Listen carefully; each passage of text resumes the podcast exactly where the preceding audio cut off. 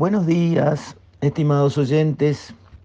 Quisiera referirme hoy a una información que circuló días pasados referente a las finanzas de las intendencias, mostrando que, digamos, a lo largo de un periodo extendido, las intendencias en general han funcionado con déficit que en algunos casos han llegado a ser muy importantes y que en la mayoría de los casos pueden denominarse como endémicos, o sea que siempre están ahí y con una cierta tendencia creciente en algunas intendencias. Que además, como las intendencias es cierto, en las últimas décadas han ido expandiendo sus actividades de aquella intendencia que tenía que ocuparse por los caminos, las calles, eh, la iluminación, la limpieza de las ciudades y esos servicios básicos para los cuales se crearon las intendencias y para los cuales se crearon los impuestos municipales, ahora todas las intendencias están metidas en temas de desarrollo, de turismo, de actividades eh, sociales, de promociones de distinta índole, de actividades culturales, y suma y sigue. Todas las cuales esas actividades puede ser interesante que una intendencia realice, porque al estar muy en contacto con su gente, tiene, digamos, un conocimiento y una llegada más intensa con las necesidades y voluntades de los vecinos, pero con una condición. Vamos a todo eso después que tenemos los caminos arreglados, las calles arregladas, las ciudades iluminadas, las ciudades bien limpias, etcétera, etcétera. No podemos ponernos a hacer eh, grandes promociones en otro rubro cuando tenemos una ciudad desbaratada que, es un infierno para sus habitantes, por ejemplo, o los caminos este, rurales que, que son horribles y sin embargo las contribuciones de los campos se siguen cobrando y bien que se siguen cobrando. Y además han subido, no han bajado. Entonces, creo que hay un tema allí para revisar. Y básicamente yo entiendo que es un tema de prioridades. El, uso de los dineros públicos, sean a nivel de intendencias, o sea, municipal, o a nivel nacional, debe ser tratado con extrema cautela y responsabilidad. Es la plata de todos. Entonces, cuando uno va a una intendencia y pregunta, ¿cuántos directores hay? Y le contestan que hay 52, bueno, ya está. Ya está. Juan Chirucci, en las épocas que fue intendente de San José, tenía todos los votos en el bolsillo, de todos los ángulos políticos. ¿Por qué? Porque manejaba bien la plata de todos los habitantes del departamento. Tenía una intendencia con pocos funcionarios, 700, tenía cuatro directores.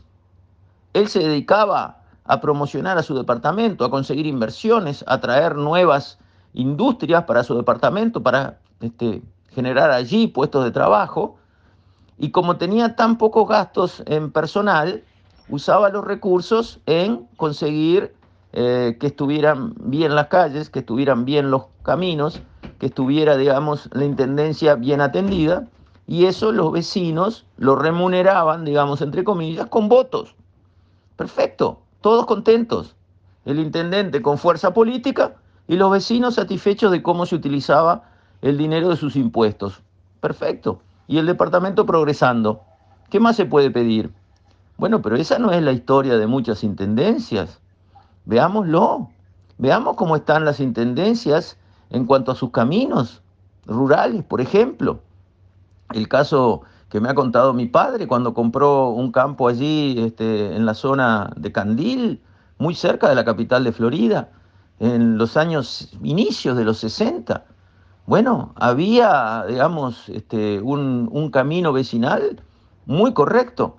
Pasaba un cartero dos veces por semana, llevaba la prensa, encargos, ¿verdad? Este, había un caminero, una persona que se ocupaba de ir retocando el camino, rellenando cualquier zanjita que se iba haciendo. El camino estaba bien mantenido. Bueno, todo eso desapareció. En el mundo en 50 años, los caminos que eran de balastro se asfaltaron. Acá el camino que era de balastro está deshecho. 50, 60 años después. Entonces, eso muestra que hay fallos. Y los fallos vienen por el lado de, digamos, un desliz del sistema hacia un clientelismo. ¿Por qué, ¿Por qué hay tantos directores en una intendencia? ¿Será porque se precisa directores para todo? Y cada director a su vez tiene la secretaria del director, el asesor del director, el chofer del director, el vehículo del director, el celular del director, los gastos de representación del director. Hay que multiplicar todo eso por 50 en una intendencia. ¿Y eso qué le devuelve a los habitantes de ese departamento que aportan los impuestos o soportan los déficits para sostener todos esos gastos? ¿Qué les entrega a cambio el dinero con tanta y sonante que tienen que pagar? Y la verdad es que estamos tratando de entender qué es lo que les entrega, qué reciben. Y la verdad es que no están recibiendo lo que merecen recibir, porque sus caminos están mal y las inversiones en las ciudades están faltando, la iluminación deja que desear, etcétera, etcétera, etcétera. Entonces es un tema de buena gestión, no es de izquierda ni derecha, es de buena gestión y me parece a mí que realmente precisamos una nueva mirada sobre el tema de los presupuestos municipales, cómo se arman, con qué estrategia, qué filosofía se arman. No puede ser el sistema de repartir cargos por apoyos políticos. Eso no puede ser. Tenemos que evitar que eso siga pasando y pasa. ¿Por qué? Porque es negativo para todos. Al final las intendencias no pueden cumplir con sus trabajos y por lo tanto los intendentes pierden apoyo popular porque la gente cuando elige un intendente lo que quiere es que maneje bien la intendencia, maneje bien para los ciudadanos, no para sus apoyos políticos. Entonces me parece que hay que refundar el sistema de cómo se hacen los presupuestos municipales, cómo se hacen los organigramas de las intendencias, cómo lograr, así como a nivel nacional tenemos una regla fiscal que no permite que el gobierno haga cualquier cosa, también a nivel de las intendencias tenemos que tener una regla municipal para encuadrar el manejo de los dineros públicos. Con esto, estimados oyentes, me despido. Hasta mañana, si Dios quiere.